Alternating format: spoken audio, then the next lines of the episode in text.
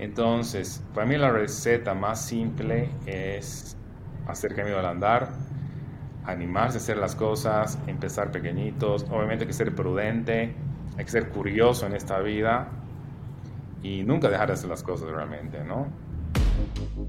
Hola, soy Marcelo Segarra y esto es Creadores Podcast, el lugar ideal para aprender de marketing, e-commerce, startups y emprendedurismo, todo con herramientas y experiencias reales, prácticas y sencillas. Aquí te comparto mis aprendizajes y conversaciones con expertos, emprendedores y fundadores de startups que están impactando la TAM, todo para que puedas aplicarlas en tu día a día. Bienvenido. Hola, bienvenidos a un episodio más de Creadores Podcast. Mi nombre es Marcelo Segarra para los que no me conocen. El día de hoy eh, traemos a Javier Aranda, quien es el CEO y fundador de TrueExtent. TrueExtent, para los que no saben, es una de las empresas más grandes de outsourcing en Bolivia. Ellos empezaron hace más de 10 años y durante la entrevista Javier agarra y nos cuenta sobre la historia, sobre los retos que tuvo formando y validando un negocio de outsourcing. De ahí pasamos a hablar acerca de lo que es este ecosistema para personas que quieren exportar sus servicios afuera o armar un negocio similar.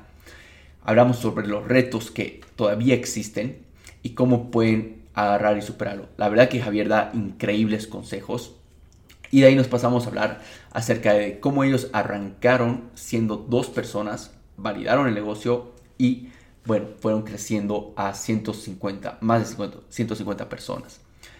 Eh, de ahí nos da un par de tips acerca de la cultura, nos cuenta de la cultura de True Extent. Realmente es una entrevista demasiado, eh, con demasiado valor. Así que estoy seguro que la van a disfrutar muchísimo. Si lo están escuchando en YouTube, no olviden dejarme saber qué piensan en los comentarios, suscribirse. Y si lo están escuchando en Spotify o en iTunes, eh, déjenme unas reseñas y suscríbanse igual. Así que, sin nada más que decirles, quédense hasta el final. estoy seguro que van a disfrutar este episodio tanto como yo. Hola Javier, ¿cómo estás? Bienvenido a Creadores. Marcelo, el gusto es mío. Gracias por la invitación. Mira Javier, eh, como te comentaba, ya, ya, ya venía tiempo con, con, ganas de entrevistarte. Eh, realmente me parece increíble todo lo que has eh, llegado a construir en, en, Bolivia. Así que súper emocionado aquí de, de, de tenerte. Um, mira, arranquemos con la, con la pregunta que, le hacemos a todo eh, empresario, speaker que viene acá, que es cómo te picó a ti el bicho emprendedor.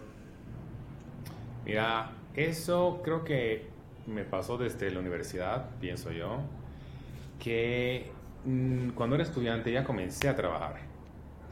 Y ya yo gané una beca en la universidad, que es una auxiliatura, así le llaman. Eh, yo era administrador de las páginas web de la Facultad de Tecnología en San Simón. Entonces yo como que comencé a hacer eso y de repente me empezaron a pedir como que otros centros de la universidad páginas web. Entonces yo comencé eh, a darles ese servicio, ¿no? Y bueno, desde ese momento no paré más. Entonces yo pienso que fue algo que como estudiante comencé y encontré probablemente el nicho correcto y que te digo, todo se fue dando. Claro, buenísimo. Eh, sí, o sea, algo que compartimos mucho acá es que para emprender creo que no hay un camino correcto, ¿no? Algunos se, se, se, lanzan directo a emprender, otros van por una carrera profesional. Y en tu caso, bueno, haciendo ahí el, el, research para, para, esta entrevista, eh, vi que, que, tuviste varias experiencias previas, ¿no? Eh, quisiera un poco entender eh, cómo fue ese tu, tu, proceso de desarrollarte como profesional. Claro. Y, y, y qué momento vino ese, ese ajá para emprender, ¿no? Quizás llevarnos ahí para atrás a, esos momentos. Buenísimo. Mira, yo como estudiante siempre soy bien curioso. Soy un buen estudiante, eh, en colegio y en la universidad igual. Entonces siempre he tenido curiosidad por la tecnología y por cómo se hacen ciertas cosas, ¿no? Entonces empecé a hacer, desde muy jovencito, desde que estaba estudiando eh, como te decía, fui auxiliar de docencia, fui auxiliar en la Facultad de Tecnología.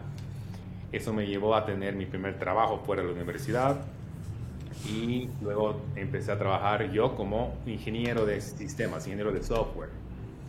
Esta era una empresa que, americana que tenía una sede acá en Cochabamba. Entonces, bueno, comencé a trabajar, comencé a aprender era muy distinto trabajar para ellos comparado con la eh, forma de trabajo local. En muchos aspectos, en la formalidad del trabajo tal vez, en la tecnología que manejaban, en el conocimiento que yo estaba adquiriendo, ¿verdad? Y bueno, yo lo aproveché al máximo, realmente. O sea, yo como ingeniero eh, he aprovechado todas las oportunidades que he tenido de aprender. Y luego se dio la oportunidad de que yo este, me, tenía eso, como tú decías, tenías un bicho, tenía una inquietud que quería algo más.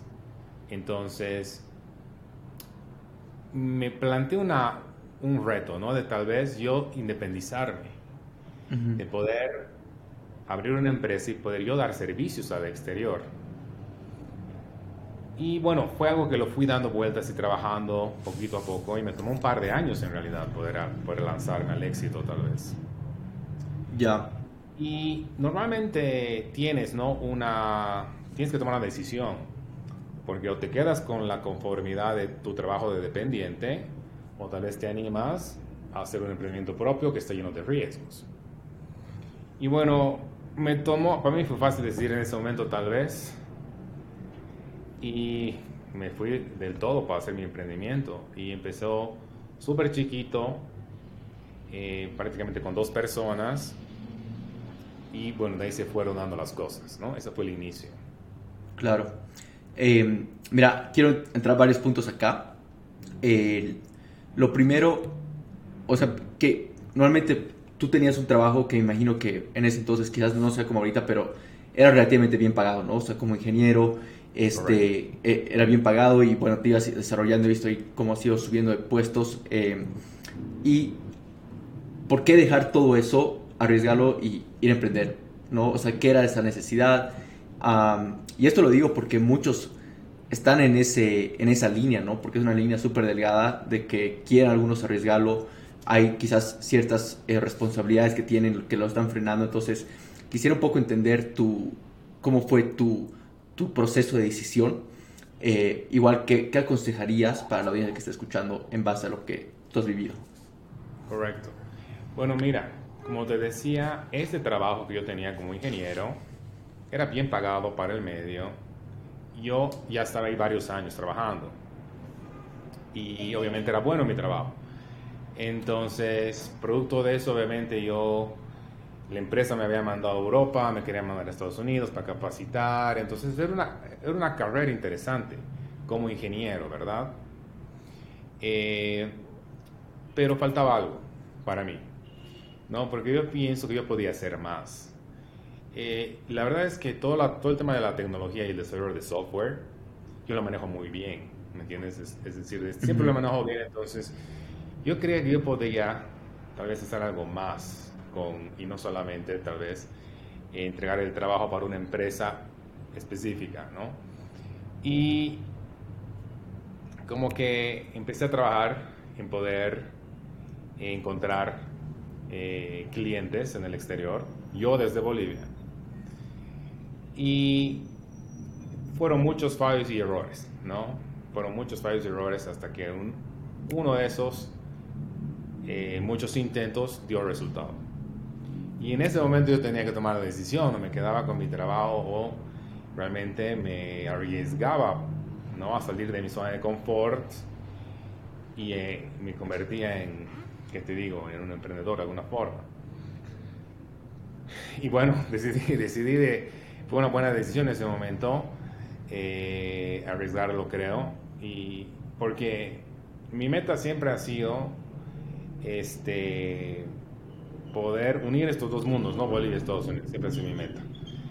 Para mi carrera, para lo que es la informática, Estados Unidos se puede decir que es la meca del desarrollo, ¿no? Es la meca de la tecnología específicamente California, específicamente Silicon Valley. Entonces siempre ha sido probablemente un sueño mío como ingeniero, como profesional, poder llegar hasta ese punto y darle servicios hasta el Silicon Valley, ¿me entiendes? Y obviamente como ingeniero dependiente no lo voy a poder hacer. Entonces tenía que sí lanzarme como, como una propia empresa para poder tratar de llegar hasta allá. Entonces pienso que esta ha sido la motivación también. Claro bueno, acá quiero hacerte una pregunta porque yo creo mucho en, digamos, en, los frameworks mentales, ¿no? O sea, de, que algunos se ponen limitantes a sí mismos, especialmente como bolivianos, nos ponemos limitantes de que somos inferiores eh, en cuestión de talento para poder competir afuera, cosas así. ¿Tú crees que eso fue un rol importante cuando tú estabas empezando a emprender y estabas debatiéndolo? Yo pienso que sí ha afectado y pienso que es algo que sí afecta. Eh, por varias razones. Bien, nosotros trabajamos día a día con gente del exterior, es decir, nuestros ingenieros trabajan con clientes en Estados Unidos directamente, ¿no? Entonces tienen llamadas, tienen conferencias, envían documentos, envían código fuente, etc. ¿Y qué pasa?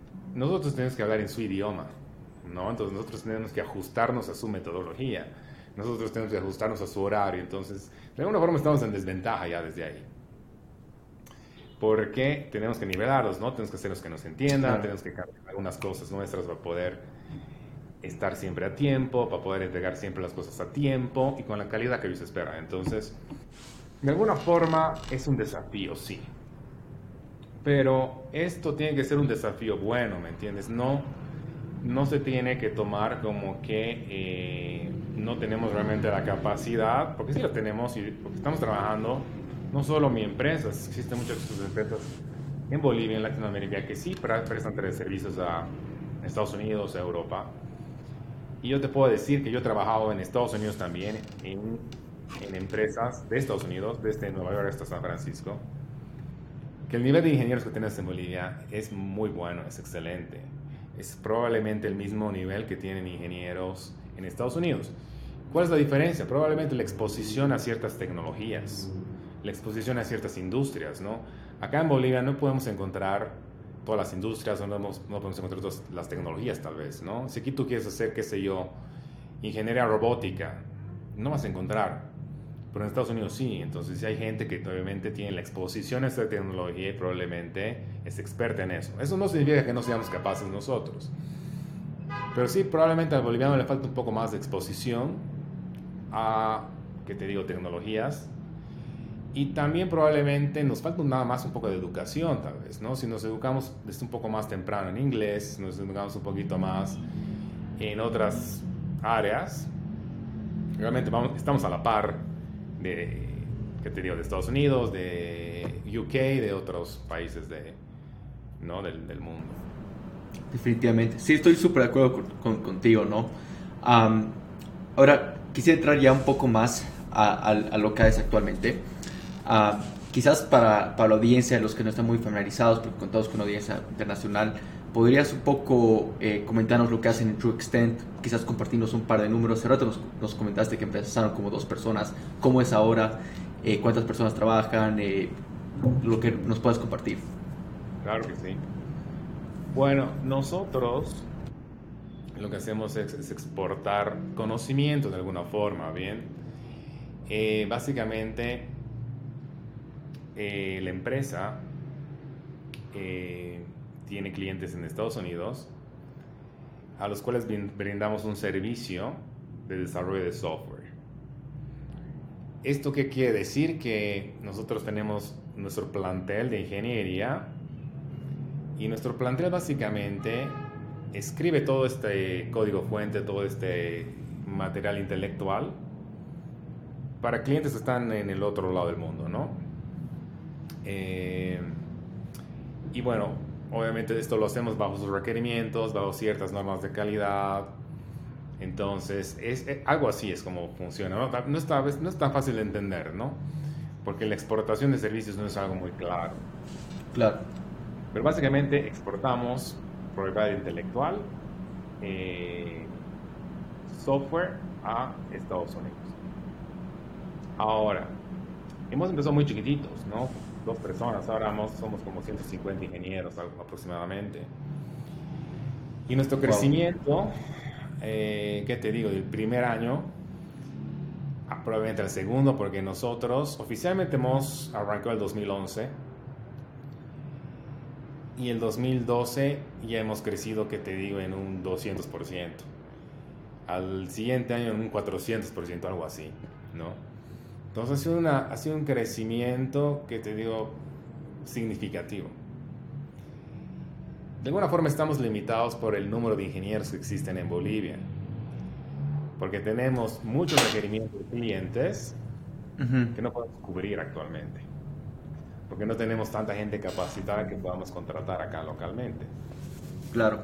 Entonces, bueno, trabajamos arduamente con universidades, haciendo programas de entrenamiento, bueno, un montón de actividades para poder formar gente y poder, obviamente, crecer, ¿no? Y, seguir dando servicios afuera.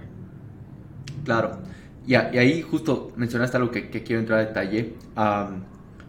Obviamente, o sea, en, todo el mundo es un problema de que no hay muchos ingenieros, ¿no? Eh, y es una, hay una brecha súper grande.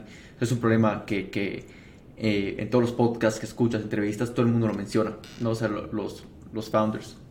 Eh, y obviamente hablando de Bolivia en sí, eh, hay empresas tal como TrueExtend, eh, en este lado hablando Halasoft, este, SureSoft, que son las, las empresas más conocidas al lado de ustedes, que, que, igual contratan igual que ustedes, ¿no? Todos los ingenieros. Entonces, quisiera ver qué, ese es obviamente un factor limitante para su crecimiento y cómo más piensan resolverlo, ¿no? o sea, qué otras cosas, iniciativas están tomando eh, no sé si contratan igual ingenieros de otros lados, o sea, igual trabajan remotamente. Quisiera entender un poco eh, cómo, cómo funciona de ese lado. Claro, cierto. Todas las empresas de tecnología pasan por eso, ¿no? La escasez de mano de obra calificada. Nosotros, bueno, tenemos, como te mencionaba, programas de entrenamiento, trabajamos con universidades, eh, también reclutamos en toda Bolivia. Tenemos ingenieros trabajando prácticamente en toda Bolivia. Bien. Esto del COVID ha abierto muchas puertas para poder trabajar remotamente. Los clientes en Estados Unidos están mucho más, si quieres, igual abiertos a la idea de encontrar gente que no trabaja en una oficina, sino que pueda estar remotamente en su casa. Y eh, tenemos planes también incursionar en otros países de Latinoamérica. Que en realidad ya tenemos algunos ingenieros trabajando, pero todavía no es algo tal vez, eh, que te digo, muy significativo en este momento, ¿no? Pero sí lo vamos a hacer. Claro. Entonces, bueno, vamos a tener que ir donde está el talento, básicamente, esa es la respuesta. Exacto. Y acá, bueno, igual quiero entrar a otras, otras preguntas que, que porque ahí la razón igual que me da mucha curiosidad es porque yo resueno mucho con, con esto. Eh, yo desde pequeño tenía una pasión por la tecnología, yo no soy desarrollador para nada, pero lo que sí empecé a formar em, y me em, empecé a agarrar igual tracción era eh, una empresa de marketing, pero igual exportando servicios desde Bolivia hacia Estados Unidos, ¿no? Entonces, eh, relativamente resueno con muchas cosas de lo que mencionaste y eh, ¿qué, retos ves tú al contratar eh, remotamente? ¿no? O sea, expandir una cultura remotamente, que lo están empezando a hacer ustedes, ah, pero ¿qué retos ahorita vas viendo en eso? Claro.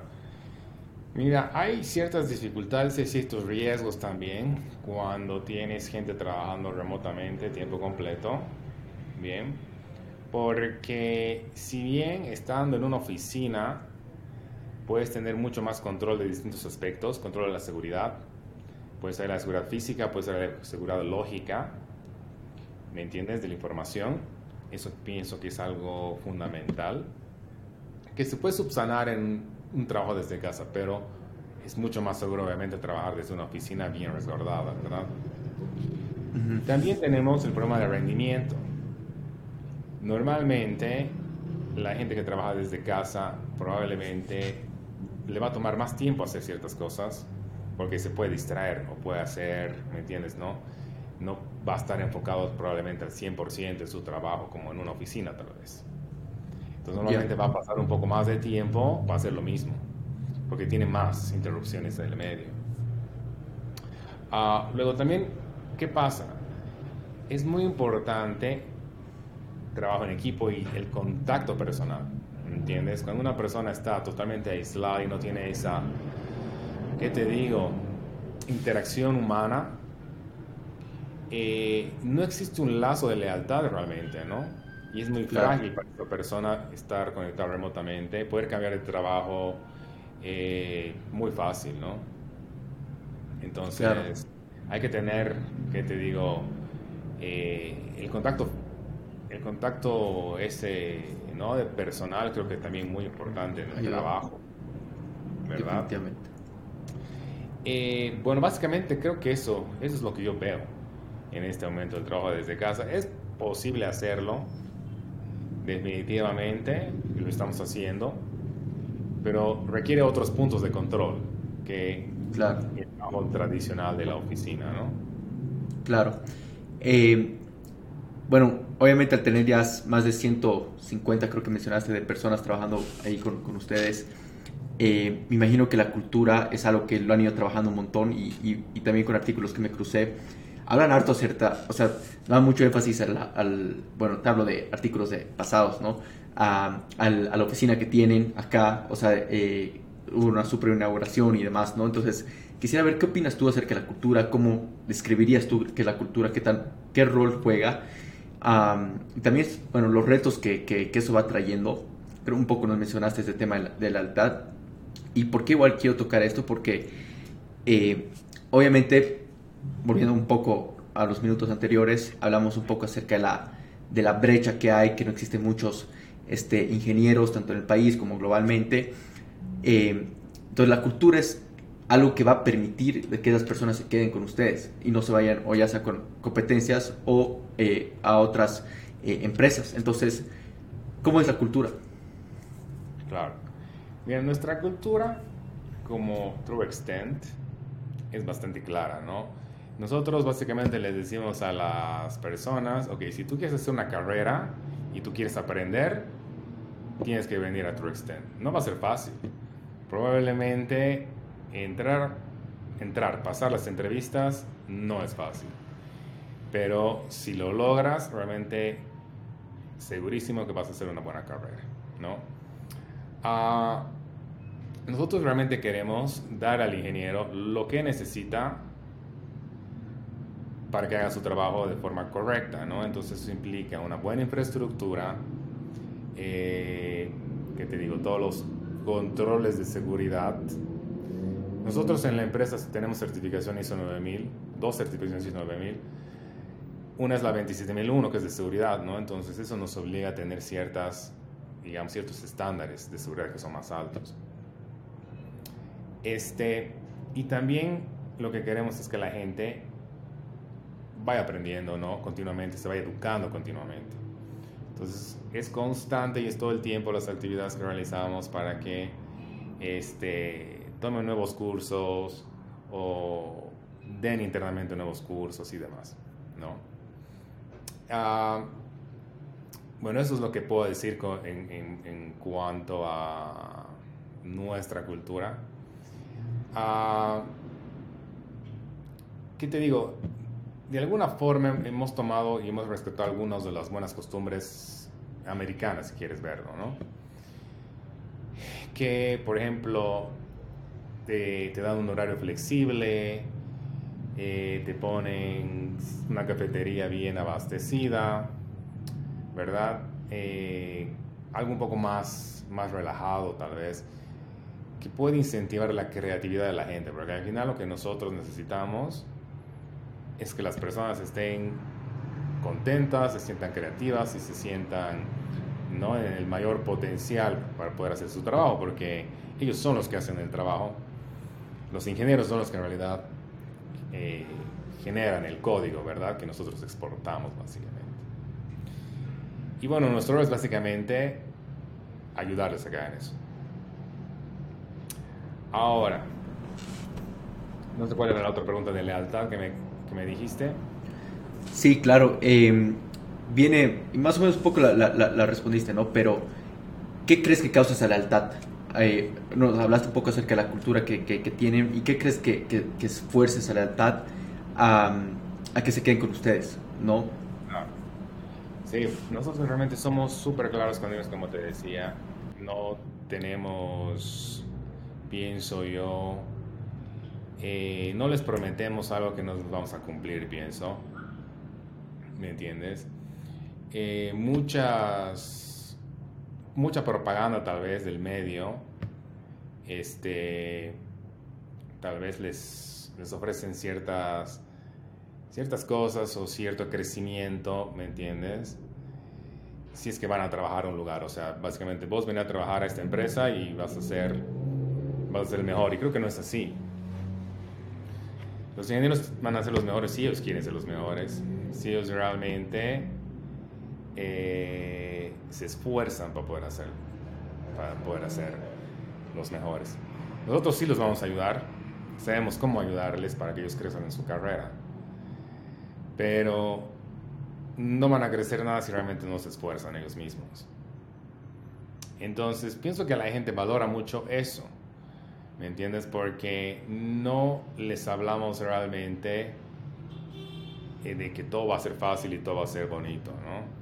Si, es, si una persona quiere hacer una carrera implica mucho esfuerzo y dedicación y probablemente implica salir de la zona de confort y adoptar ¿no? estas, estas costumbres que nosotros tenemos, tal vez que son típicas en Estados Unidos, ¿no? que no son muy comunes acá. Entonces, básicamente creo que eso es algo que la gente reconoce y aprecia y por eso que quiere estar trabajando con nosotros.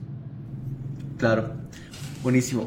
Um, un poco al, al, principio que nos comentabas como igual tuvieron ese crecimiento eh, primer año, segundo año, 200%.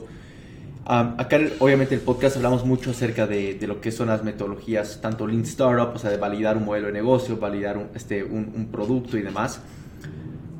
y lógicamente acá hubo una, una, clara validación de que estaba resolviendo como un problema, no tanto el problema de, de, de generar más empleo, eh, tanto en Bolivia como tal, y luego igual de exportar igual servicios que, que hacía falta, eh, en este caso Estados Unidos. ¿Podrías hablarnos un poco acerca de, de, esas validaciones que fuiste teniendo desde un inicio? Correcto. Que, que, te fue dando los indicadores de que ese es el camino correcto, estamos yéndole bien y qué tipo de iteraciones has ido teniendo desde, desde que han iniciado la idea, ¿no? Claro que sí. Claro que sí. Mira, probablemente nosotros hemos arrancado como Toro Extend en el 2011. Bien. Y en ese momento teníamos, por ejemplo, muchos intermediarios, es decir, nosotros no éramos no teníamos un contacto con clientes finales, ¿me entiendes?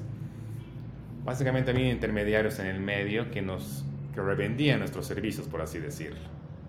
Y obviamente eso encarece, no, no le agregaba realmente un valor significativo. Entonces yo tenía la hipótesis de que eso no era necesario. Y yo tenía la hipótesis de que nosotros sí podíamos conseguir clientes directamente y este, vender nuestros servicios directamente, sin intermediarios. Por una parte. Y por otra parte también tenía la hipótesis de que obviamente tenemos gente capacitada y vamos a tener un mercado en Estados Unidos. Y precisamente en ese punto, yo tomé la decisión de irme a Estados Unidos para validar todo esto que yo creía que era posible, ¿me entiendes? Eh, y ¿Te fuiste a vivir allá? Me fui a vivir a California, sí, yo me fui a vivir a California a finales de 2012. Entonces, como tú dices, en ese momento era incierto que realmente quería el mercado, entonces yo tenía que validarlo y tuve mi proceso obtuve mi iteración, ¿no? De poder eh, hablar con clientes, hablar con el mercado básicamente. Y fue una experiencia para mí, que te digo, muy buena porque fui a tocar muchas puertas. Eh, muchas cosas que yo pensaba no eran ciertas, realmente. Y muchas cosas sí, probablemente, ¿no? Entonces, esa experiencia que yo, que yo tuve probablemente los primeros años del 2000, 2012, 2013, fue totalmente enriquecedora y eso básicamente ha, ha, creado la base que, que, es lo que somos la empresa hoy en día, ¿no? Claro. Entonces, sí hemos podido validar de que obviamente podemos conseguir clientes directamente, no necesitamos intermediarios. Eh, hemos aprendido cómo hacerlo, la forma legal y la forma correcta de poder, mm, ¿verdad? Eh, respaldar que nuestros servicios estén respaldados. Y también hemos validado que tenemos realmente los ingenieros capacitados para poder brindar una serie de servicios. Probablemente no todos los servicios, eso es cierto, no podemos hacerlo todo, ¿no? Existen, esta, esta área de tecnología de server software es muy amplia y realmente no podemos abarcar con todo. Entonces lo que hemos hecho es, todo lo que hacemos bien, vamos a seguir haciendo, ¿no? Y pienso que eso, esa, ese ciclo de validación, nos ha, ha validado nuestra hipótesis que, que tenía en un principio, hasta que ya hemos tenido un, que te digo, un proceso repetitivo, donde siempre podemos conseguir el mismo resultado, ¿no? Que claro. Es el momento donde ya estamos estables. Ya. Quiero, quiero quizás hacer paréntesis en, en varios puntos acá. Lo primero es en cuestión de, de, bueno, nos hablas de que fuiste y has, has empezado a conversar con clientes, eh, a, bueno, venderles, imagino que hayas ido validando el, el negocio. Eh, ¿tú, ¿tú, hacías esas primeras ventas? Y en caso que sí, ¿qué ha sido esa transición de pasar de ser un ingeniero a aprender a vender, aprender a contratar clientes, hablar clientes, que son talentos y skills totalmente diferentes, ¿no? Entonces, ¿podrías entrar un poco a detalle de eso? Correcto. Bueno, definitivamente yo he sido el emprendedor, yo he sido el de la idea, ¿no? De, de, de, hacer todo esto. Y obviamente mi perfil no es de ventas, yo soy ingeniero. Yo soy programador, ese ha sido mi, mi inicio. Y definitivamente yo no vendo bien, entonces yo me he dado cuenta de eso, que yo no soy el vendedor de la empresa. Entonces, obviamente he tenido que contratar a alguien que pueda hacer eso por mí. Entonces, ¿me entiendes, no? Porque... Eh, ¿Eso lo hiciste desde el principio o al principio tú igual hacías la venta?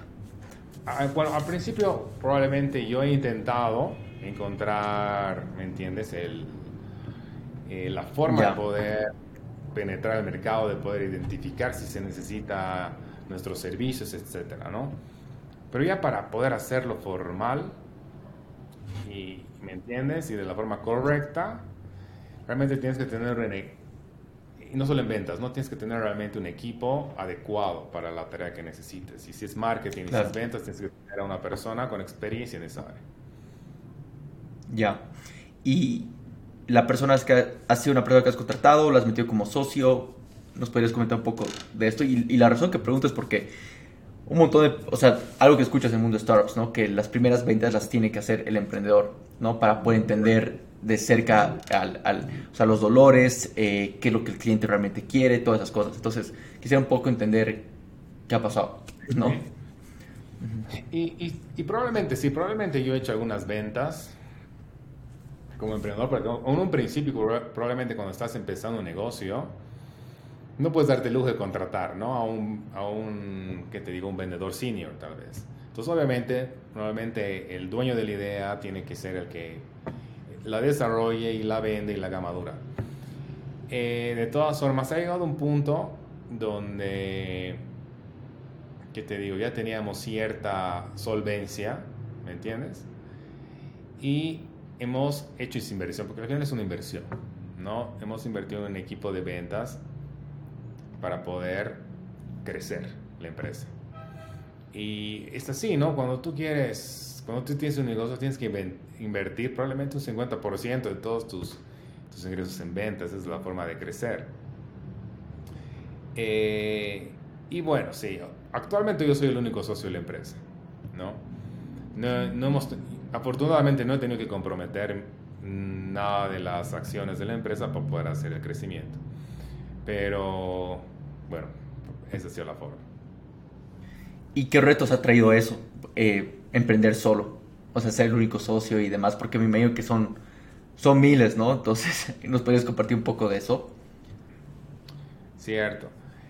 A ver, probablemente eh, tiene pros y contras, definitivamente, tener uh -huh. un emprendimiento donde no tiene socios los pros que yo veo es que eh, probablemente puedo hacer las cosas más rápido.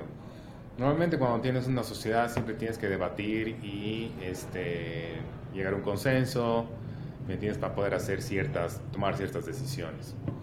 En este caso, probablemente yo tengo un poco más de libertad para, y he tenido un poco más de libertad para poder hacer y tomar ciertas decisiones, de hacerlo más ágil tal vez, ¿no? Claro. Dada la naturaleza de nuestro negocio, que es en este caso desarrollo de software, probablemente eso ha sido una ventaja, ¿me entiendes? Realmente no creo que no se necesitaba más de un software para poder tomar ciertas decisiones. Y bueno, viéndolo por el lado de que yo entiendo de software, bueno, yo, yo he programado muchos años. Entonces, creo que sí hace una ventaja. De todas formas, siempre hay un riesgo, ¿no? Entonces, la desventaja probablemente es que uh, sí, sí hay un riesgo porque, ¿qué te puedo decir? No siempre hemos tenido, que te digo, años buenos, ¿no? Probablemente ha habido un año donde no ha sido tan bueno, ha habido clientes donde no han podido pagarnos, cosas de ese estilo, ¿no? Entonces, todos los riesgos también y las pérdidas las asume o los asumo yo. ¿no? Ese también es el punto. Claro, y bueno, ahorita igual por empezar, o sea, tú estando solo y demás, eh, iniciaste todo con tus propios ahorros o eh, recibiste un poco de capital, podrías comentarnos un poco, porque al principio nos comentabas que arrancaron, creo que tú y dos personas más, y quiero saber los retos que eso trajo, ¿no? Porque me digo que les tienes que pagar una planilla, eran propios ahorros, y eso o sea, va, va, causando un burn rate alto, ¿no? Poco a poco, entonces va poniendo más presión de tu lado de conseguir clientes y demás. Claro que sí. Bueno, mira, al principio, al principio, al principio, ha sido inversión propia y qué te digo, es una inversión no significativa porque hemos alquilado una oficina, las computadoras creo que las hemos comprado, entonces es una, una inversión bien modesta, ¿no? Y básicamente hemos optado por la, básicamente porque eh, testear el, ¿no? el mercado y, nuestro cliente en realidad desde un inicio, es decir, no hemos empezado de ser, hemos empezado con un cliente que ya quería un servicio. ¿Me entiendes? Entonces no hemos tenido que siquiera tener, como nosotros vendemos servicios y no productos realmente, no hemos tenido que hacer ningún prototipo, nada. Simplemente hemos tenido que demostrar que podemos hacer lo que ellos nos piden. Hemos nosotros tenido que invertir en nuestra infraestructura básica y luego, básicamente, el negocio empezó a marchar. Tiene sentido. y, y, y, es por eso que algo que yo siempre digo es, o sea, el, antes de meterte a, quizás a, emprender con un producto, que eso tiene más riesgos porque casa un burn rate tienes que preparar el producto, sacar un prototipo y demás, es vender un servicio, no o vender lo que ya sabes hacer. Entonces, creo que es una excelente manera de, de, empezar. Um, ¿Ibas a compartir algo? Y, perdón que te interrumpí. Con certeza, no, no, no. Pienso con certeza. Pienso que eso ha reducido nuestro riesgo altísimo, ¿no? Porque normalmente un emprendedor, ¿no? una empresa normal, lo primero que va a hacer es tener la idea, madurarla, qué sé yo, hacer una prueba de concepto, quién sabe. Eh, y, eso requiere cierta inversión, requiere cierto tiempo, ¿verdad? Probablemente va a tener que antes de sacar un producto a producción va a tener que hacer una inversión, ¿no? En, no sé, maquinaria, en, qué sé, oficinas, en, en insumos, etc. Nosotros no hemos pasado por eso realmente, porque creo que hemos saltado un poco y hemos ido directo a conseguir un cliente. Hemos conseguido un cliente que nos ha dado la opción de poder trabajar y demostrar mm, eh, nuestros servicios, básicamente. Obviamente ese cliente que, no, que lo hemos conseguido tal vez no era un cliente ideal para nosotros. O sea, para comenzar sí. Pero lo hemos conseguido de una cierta forma que era que es con intermediarios, que no era realmente la forma correcta, ¿verdad? Pero eso ya lo hemos subsanado después. Ya. Ahora, eh, yo me imagino, o sea, obviamente con, después de la pandemia, un montón de personas han empezado a exportar sus servicios, ¿no? Como freelancers, eh, como igual armando eh, ya sea pequeños emprendimientos de este estilo, ¿no? de outsourcing. Eh, ¿Qué factores crees tú, o sea, qué mensaje le darías a esos emprendedores en cuestión de factores que han sido clave para poder crecer un negocio y eh, tal como tú lo has hecho, ¿no? Claro, es correcto lo que tú dices. Eh, la pandemia ha abierto muchísimas puertas y probablemente se ha disparado el número de empresas que eh, brindan sus servicios o, o, ¿qué te digo? Personas que trabajan desde su garaje, por así decirlo. Bien. El consejo que yo les daría es el siguiente. Yo, yo les diría que realmente traten de hacer una carrera y no solamente traten de aprovechar una oportunidad tal vez temporal, ¿no?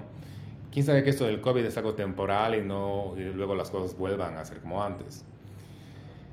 ¿Y a qué me refiero con realmente hacer una carrera? Es que ellos se formalicen, ¿no? Que realmente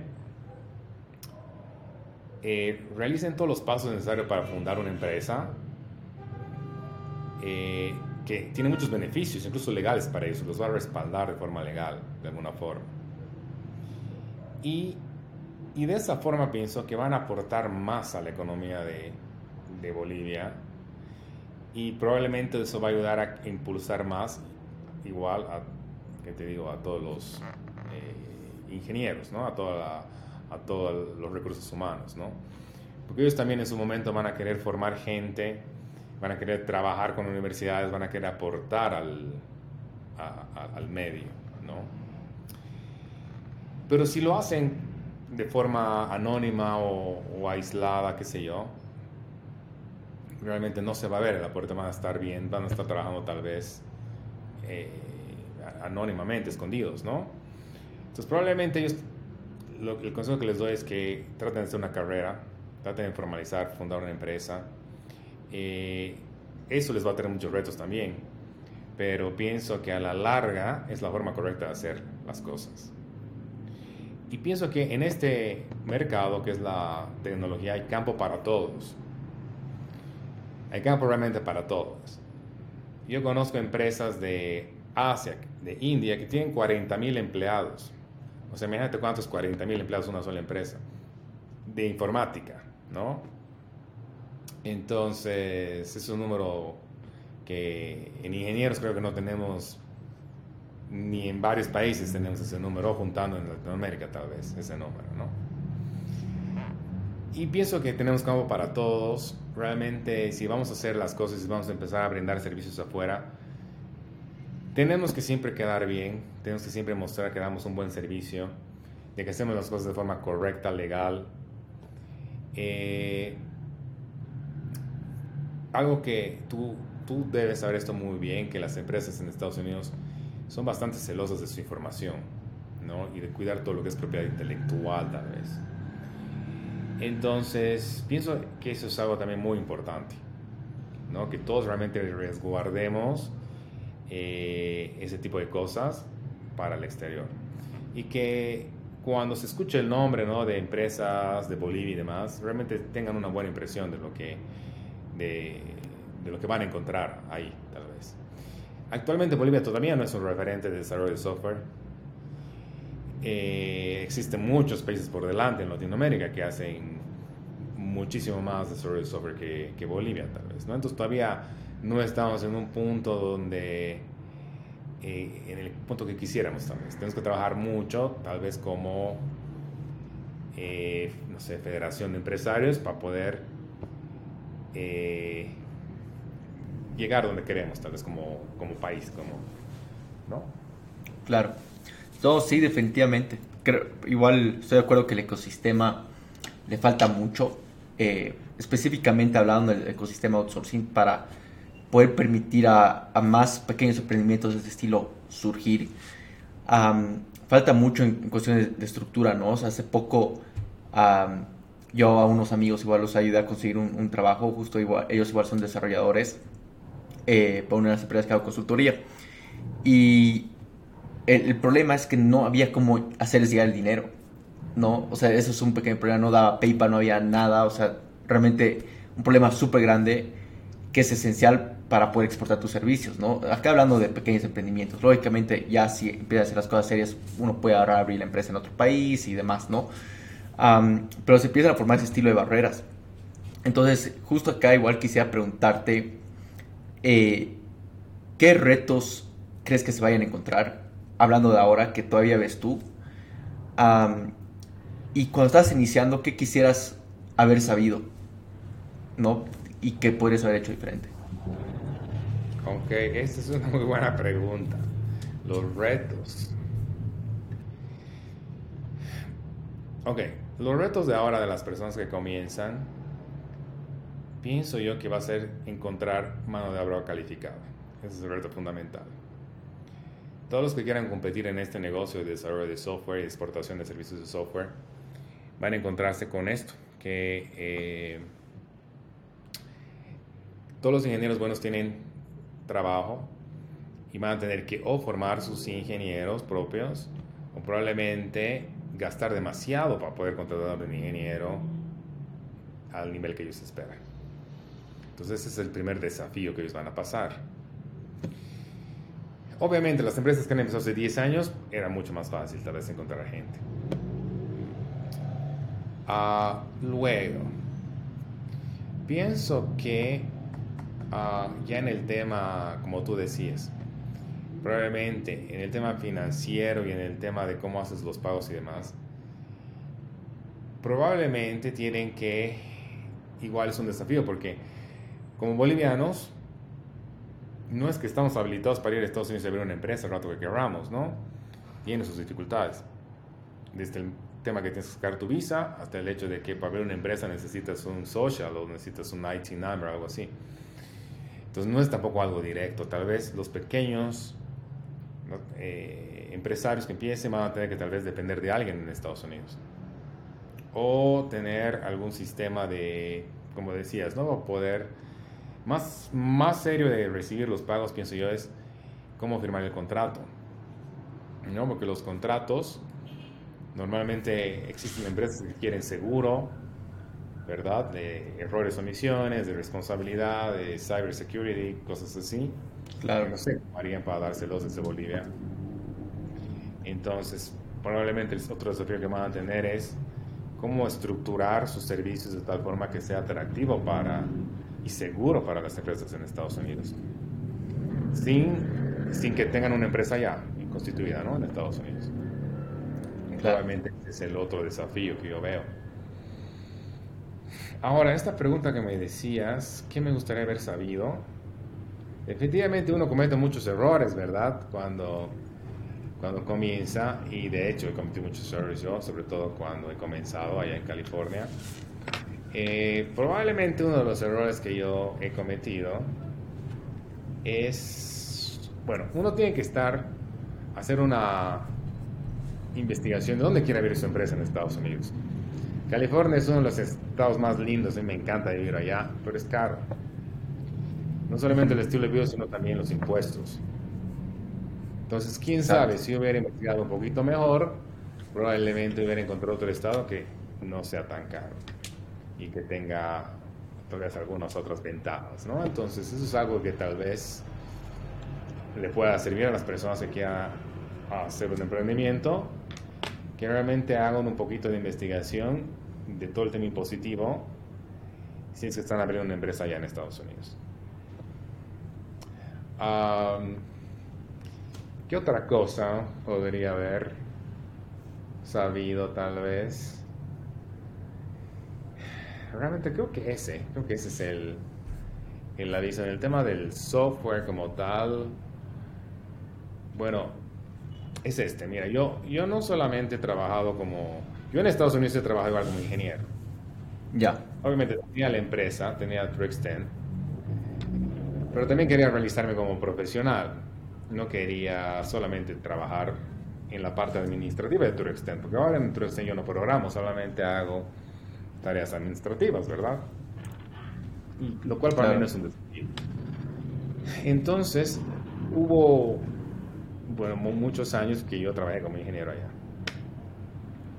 Y fui contratado por empresas de allá de Estados Unidos y tenía que hacer trabajos que eran, se le llama robótica de software. Es una especie de agentes en, el, en la computadora que van a hacer, van a simular a un humano en ciertas acciones. Ya. Y bueno, para esto obviamente a mí me hubiera gustado haberme preparado antes mucho mejor, ¿no? Eh, y si, ¿qué te digo? Probablemente eh, en mi área el inglés es súper importante para todas las personas que quieren dedicarse a la tecnología, tienen que ser inglés desde, desde ayer, digamos. Súper importante. También pienso que les viene bien como ingenieros capacitarse más, tener certificaciones internacionales. Existen ciertas certificaciones en ciertas tecnologías que les ayuda muchísimo a conseguir buenos trabajos en Estados Unidos. Eh, pienso que con eso, sí, pienso que esos son mis consejos. Buenísimo. Sí, súper buenos consejos. Y mira, ya estamos a punto de llegar a la última parte de la, de la entrevista, pero hay una cosa más que me gustaría saber, que es en cuestión de, y un poco nos estabas comentando hace unos minutos, de las habilidades que has tenido eh, que desarrollar, ¿no? Ahora dirigiendo equipos, ahora este, la parte administrativa que un poco comentabas que no, no te causa tanto reto. pero bueno, son ciertas habilidades que uno va teniendo que desarrollar, ¿no? Entonces quisiera un poco saber qué, cuáles, si podrías quizás dividir en, en pilares y demás. Sí, correcto. Bueno, mira, como te digo, como emprendedor, pienso que yo he tenido que desarrollar muchas habilidades que no me esperaba. ¿Me entiendes? Por ejemplo, yo no sé vender, he tenido que aprender a vender. Probablemente yo no soy actualmente el mejor vendedor tampoco, pero podría hacerlo si necesito he tenido que aprender en Estados Unidos a pararme a, enfrente de una multitud y, dar mi pitch de ventas eh, de la empresa, de lo que yo hago, ¿no? En inglés, obviamente, y con una audiencia que es diferente a la audiencia boliviana. Claro. Entonces, todo ese tema de ventas, todo ese tema de probablemente poder hablar y expresarse en inglés es fundamental. Eso no te voy a decir que ha sido fácil, ha sido algo que ha tomado un tiempo hasta que yo me sentí cómodo haciéndolo. y luego, cuando tú tienes un emprendimiento, tienes que saber todo. Se arruina algo, tú tienes que ir a arreglarlo probablemente. Entonces, en mi caso, bueno, yo ya manejo la parte del software, yo lo sé muy bien. Pero hay ciertas cosas que probablemente no maneja muy bien todo el tema, por ejemplo, de contable, todo el tema impositivo en Estados Unidos, que es igual algo que he tenido que aprender y familiarizarme y estar constantemente eh, cumpliendo las reglas, ¿verdad? Eh, es muy importante tener el apoyo de un, buen contador en Estados Unidos que pueda asesorarte en todo este tema legal, en todo este tema de impuestos y demás, es muy importante. Eh, y también el tema legal. Es, hay que educarse un poquito en todo el tema legal, eh, porque hay muchas cosas que puedes y no puedes hacer, es muy diferente. Eh, es muy recomendable mirar esos seguros que te decía para poder prestar servicios y en caso de que pase algo, está respaldado por esos seguros, ¿no?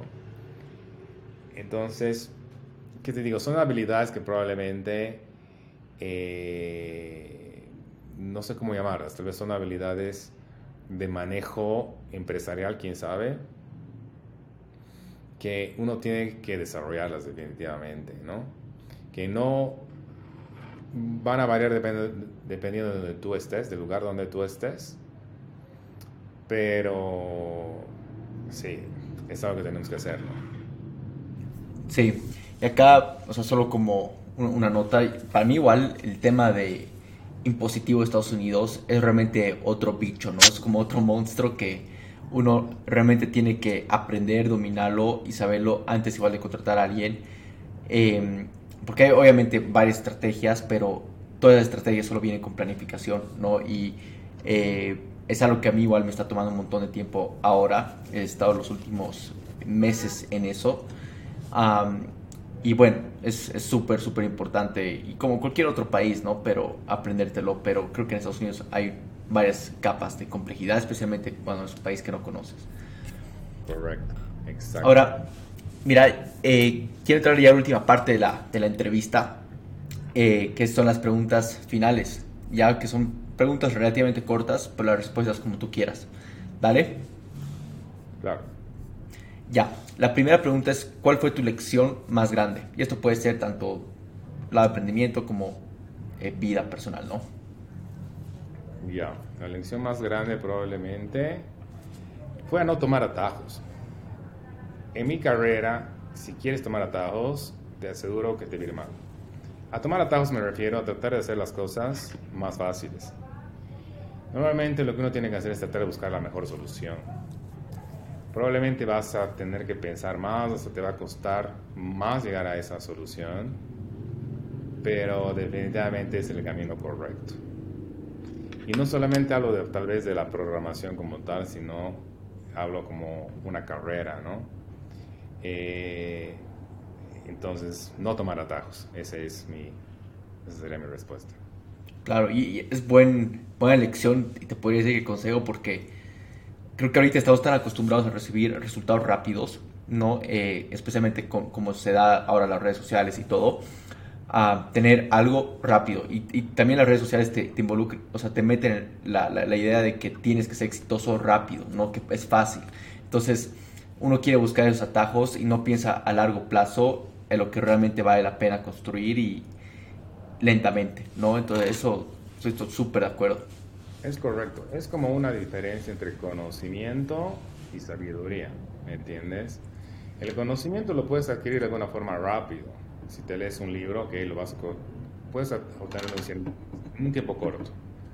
Pero la sabiduría necesita tiempo para poder adquirirla, ¿no? Es como una fruta no madura en unas horas, madura en días y lo, lo que necesita es tiempo, ¿no?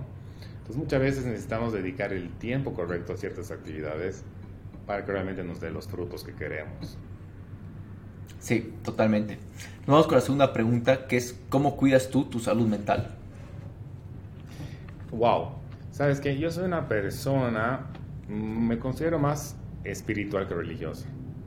Entonces, pienso que eh, soy una persona que trato mucho de controlar mis apegos eh, para que no me afecten, ¿me entiendes? Entonces, eh, me gusta mucho he leído muchos libros al respecto. Uno de los que más me gustan es Ingeniería del Interior de Sadhguru, es una buena forma de poder encontrar un equilibrio y un balance en tu existencia. Entonces, yo, yo lo hago de esta forma, entonces trato de minimizar los apegos que tengo a ciertas cosas y trato de hacer deporte. Creo que me funciona muy bien. Buenísimo. El libro lo vamos a poner en las notas igual para que la audiencia pueda, pueda buscarlo y, y leerlo. Eh, buenísimo. Nos vamos con la tercera, que es ¿qué hábito o skill estás trabajando ahora? En este momento, en cuanto a mi trabajo, es algo muy simple. Estoy tratando de que eh, mi, todo lo que yo hago pueda hacerlo alguien más. Yo no quiero ser el cuello de botella, yo no quiero ser la persona que dependa para que funcione mi negocio, ¿no? Entonces, básicamente estoy tercerizando todas las, todas las funciones que yo podría hacer para que todo marche bien, ¿no? Eso podría ser, eso, ese es mi desafío, básicamente, para, para, este, para esta etapa, para este año tal vez. ¿Y, y cómo lo estás haciendo? Básicamente, Wow, es un proceso largo porque muchas veces uno piensa, ¿no? Que esto no va a estar bien hecho si yo no lo hago, pero no es cierto. Uno tiene que saber delegar funciones y confiar en la gente que tiene. De eso se trata. Uno no va a poder crecer nunca si no hace eso, ¿no? Entonces, básicamente estoy, es un proceso de documentar, no todos los pasos para hacer ciertas tareas y confiar en la persona correcta. Claro. Entonces, eh, es documentación y capacitación, básicamente.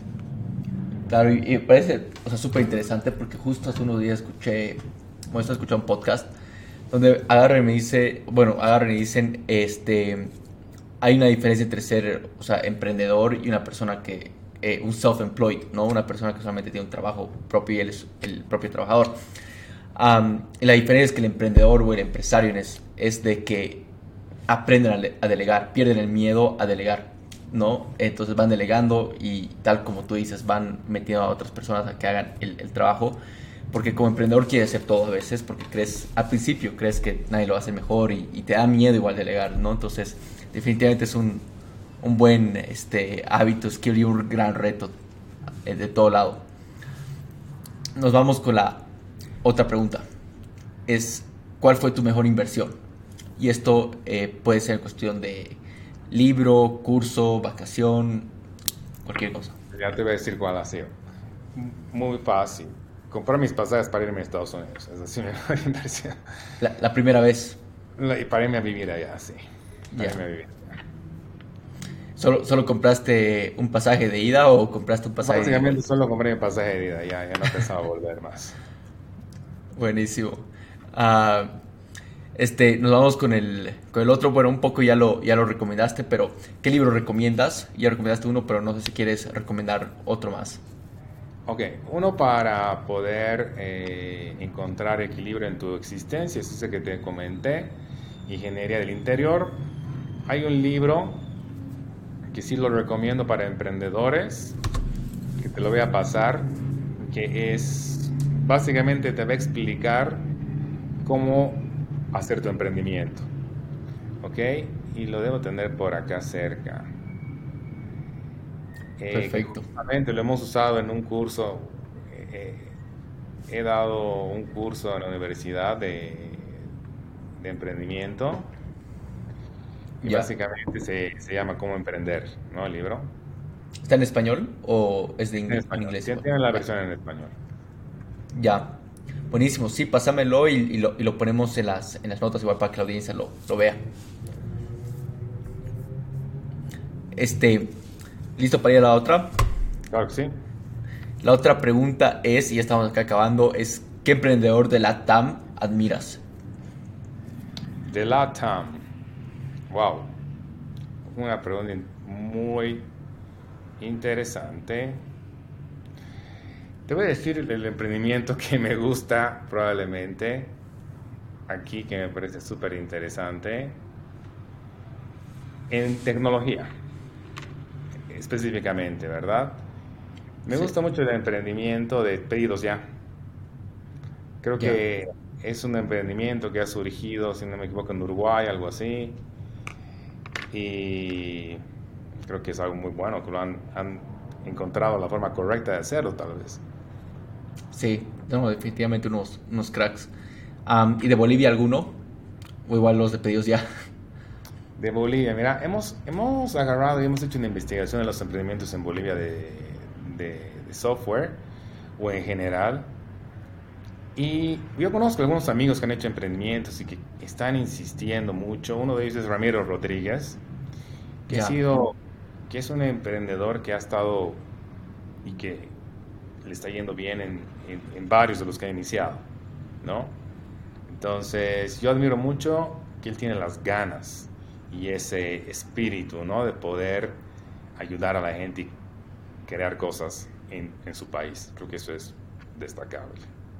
Sí, totalmente. No, igual lo, lo, tuvimos a Ramiro acá en el podcast unos, unos episodios atrás, unos meses atrás. No, súper increíble su historia. Para los que no han escuchado, lo recomiendo escuchar ese episodio igual. Este, y acá nos vamos con la última pregunta. Es, si tuvieras que poner una frase, una valla publicitaria, o sea, en un billboard, para que millones de personas lo vean, ¿cuál sería? Wow. Se hace camino al andar. Creo que esa es la única forma, esa es la receta que he usado en la, en la vida, normalmente. A veces uno piensa mucho las cosas, así como que no se anima o le pone muchos peros. El peor miedo que uno puede tener es el que te el que no te deja hacer cosas. Entonces uno tiene que romperse de los miedos de ese estilo, ¿no? Entonces, para mí la receta más simple es hacer camino al andar, animarse a hacer las cosas, empezar pequeñitos, obviamente hay que ser prudente, hay que ser curioso en esta vida y nunca dejar de hacer las cosas realmente, ¿no? Definitivamente. O sea, muy, muy, muy buena frase y súper conectado a lo que hablábamos al, al, principio, ¿no? De que nos ponemos igual ideas limitantes, excusas y demás en vez de ejecutar, porque las cosas igual salen diferentes. Pero mira, Javier, voy a ser súper respetuoso con tu tiempo, te quedo súper agradecido. Este, me pareces un, un, crack total por todo lo que has logrado, eh, realmente una igual súper inspiración para todo el ecosistema boliviano. Y, y, gracias por compartir toda esta experiencia, ¿no? Hacia el lado, no solamente outsourcing, sino el lado de lo que es una vida de, de, de emprendedor. Y, y, bueno, esperamos tenerte de vuelta acá en unos meses y les deseamos todo lo mejor.